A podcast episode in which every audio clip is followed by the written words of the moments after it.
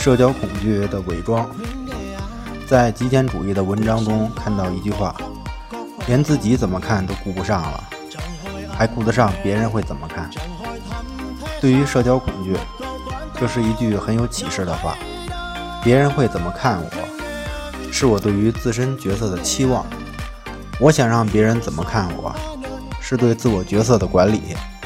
简单说，角色就是社会化的意义。极简主义的这句话，意思就是要甩掉那些繁荣的伪装。从人格的角度讲，角色就是面具，每个人都有数张不同的面具，就像川剧里的变脸。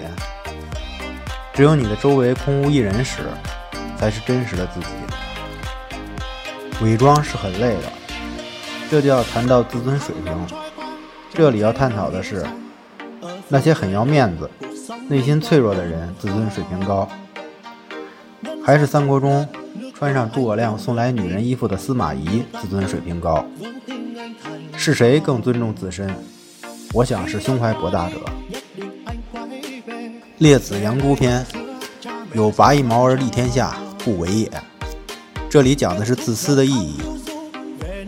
每个人最看重自己的，才是真的利天下。这句话对社交恐惧同样有很好的启示。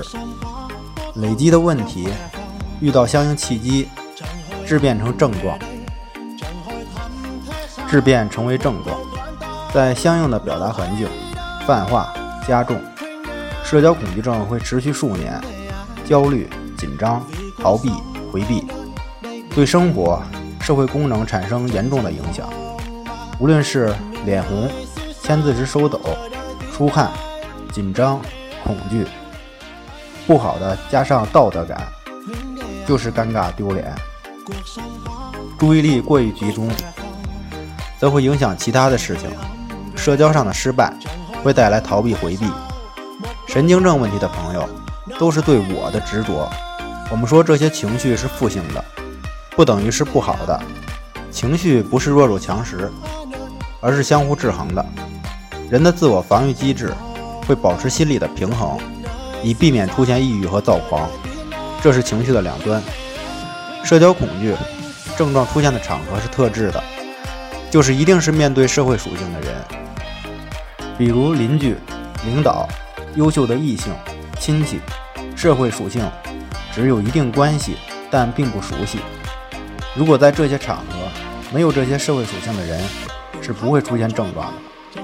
我以前有一位咨客，他在街上看到陌生人感到紧张，这是泛化和指向的问题。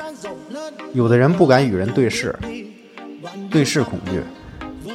问题不是对视的问题，而是在这点上注意投入了如此大强度。恐惧是未满足获得满足的恐惧，这里要解决的是需求的问题，因为重复这个过程得到的结果就是重复的紧张焦虑。社交恐惧治疗的最终是要放下自己的伪装，做回真实的自己，才会自信，心态平和，恢复良好的社会关系。